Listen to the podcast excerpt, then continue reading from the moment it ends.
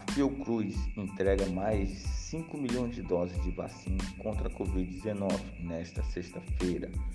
300 mil doses, 300 mil doses a mais que a previsão inicial para a semana. O Ministério da Saúde recebeu nesta sexta-feira, 23, mais 5 milhões de doses da vacina contra a Covid-19, fabricada no Brasil pela Fiocruz.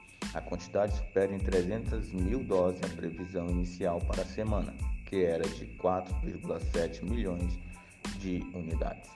Por questões logísticas, a Fiocruz passará a liberar novos lotes da vacina ao Programa Nacional de Imunização, PNI, sempre às sextas-feiras.